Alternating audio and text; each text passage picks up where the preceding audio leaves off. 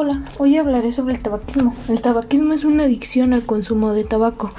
Es uno de los efectos del tabaco en la salud. El consumo habitual de tabaco es una enfermedad que produce diferentes enfermedades, como cáncer, enfermedades cardiovasculares y enfermedades respiratorias. Es particularmente perjudicial durante el embarazo.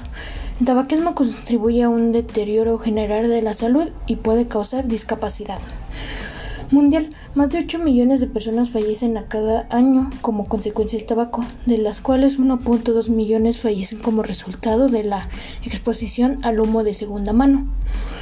Diversos estudios revelan que pocas personas comprenden los riesgos específicos para la salud que entraña el consumo de tabaco. Aquellos fumadores que entienden los riesgos de tabaco, la salud tiene más probabilidad de intentar dejar de fumar. Conocimiento sobre los hábitos de fumar disminuye las probabilidades de que las personas se inicien en el hábito de fumar.